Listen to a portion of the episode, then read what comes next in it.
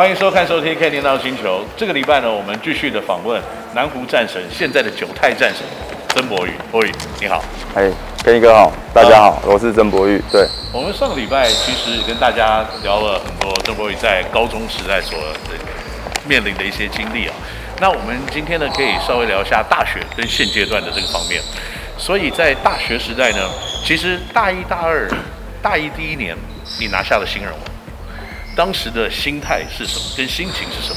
会不会觉得从高中跳到大学啊，这个环境也不只是这么如此而已嘛？会不会有这种感觉？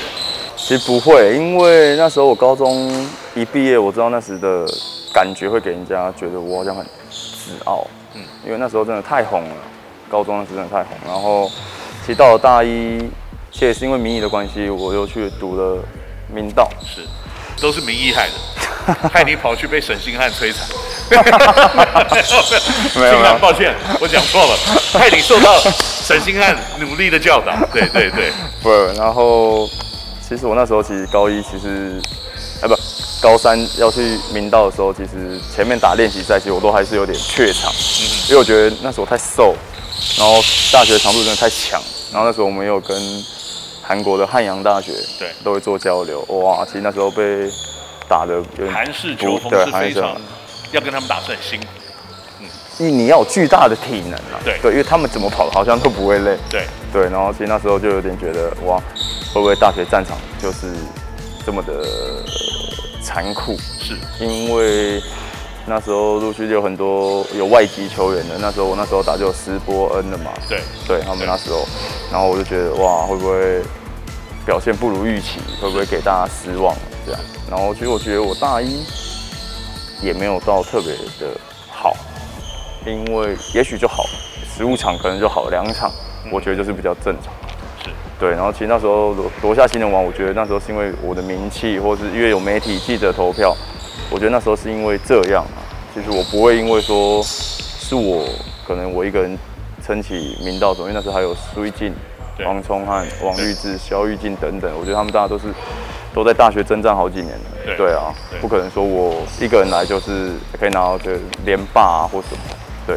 所以你觉得高中跟大学篮球最大的不同是什么地方？身体，嗯、身体就有，然后高度转大，对。然后高中是一个战术，你就是要走到底，就是比较死，然后全场压迫，消耗体能。但大学就是用经验，对，然后身体，对，对啊。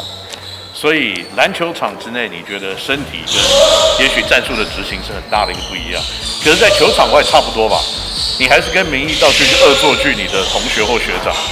你说在大学，恶作剧的对象不一样了，是不是？我听说你常常去找苏玉静还有那个黄聪汉的麻烦，是不是？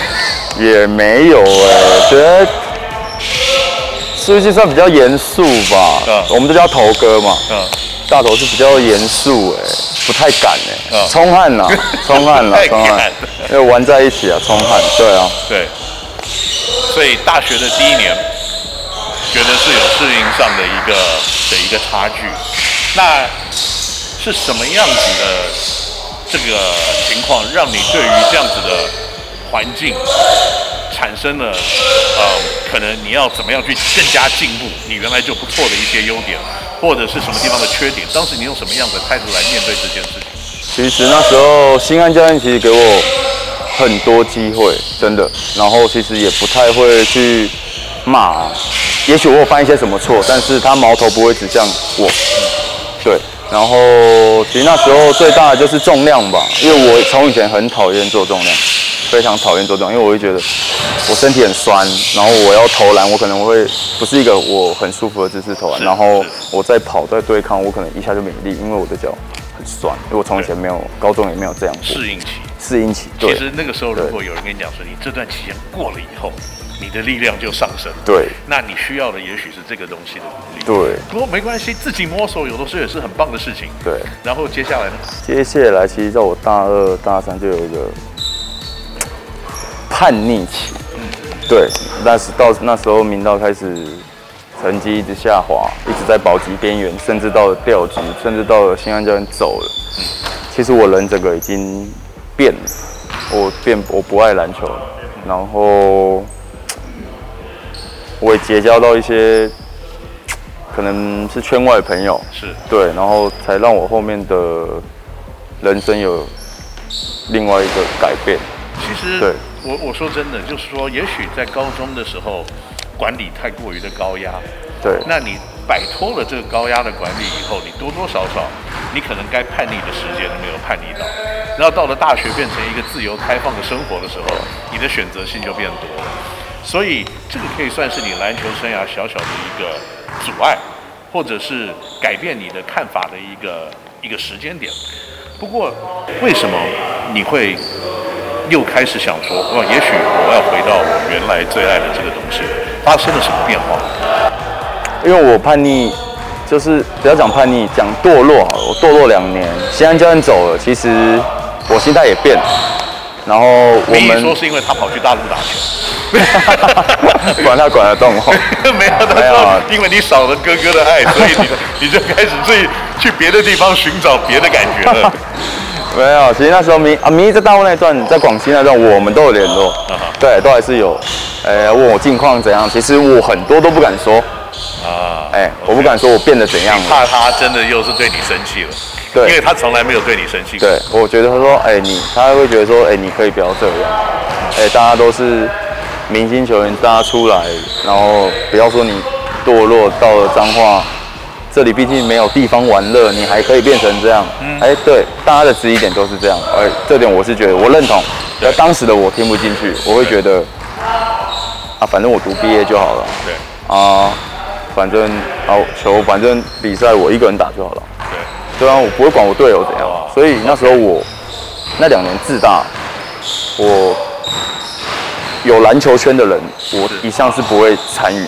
是，对，就像说什么篮球的学长找吃饭，哎，我就是不会去。对，然后篮球人的婚礼我也没去。啊，哎，都有邀约，可是我到现在回来打球，我回想起来，哎，我好像我不是个咖。我为什么我可以做出这些决定，让人家觉得说你在干嘛？嗯，其实每个人都会有一段时间对在寻找自己。对，那也许这条路你走了，经过了那段期间以后，你现在回来，你可能有寻找到真正的自己。对，那这个为什么当时你又会从那样子的环境又跳回，觉得说我真的好想打篮球呢？因为我不想再过这种早上九十点睡觉。嗯睡到下午五六点出门，是，我不想再过这种生活。你没有目标嘛？身体是很伤，很伤很伤。我那时一度爆胖到一百，快一百一、一百零八、一百零五、一百零八。然后那时候的我，大家看到我，还有人在路上认出我说：“哎，你是那个曾博玉吗？”他说：“那个。”然后我想说：“哦，嗯，哦，哎，怎么变这样？就是。”哎，大家，哎，我讲完这句话，我点醒了我。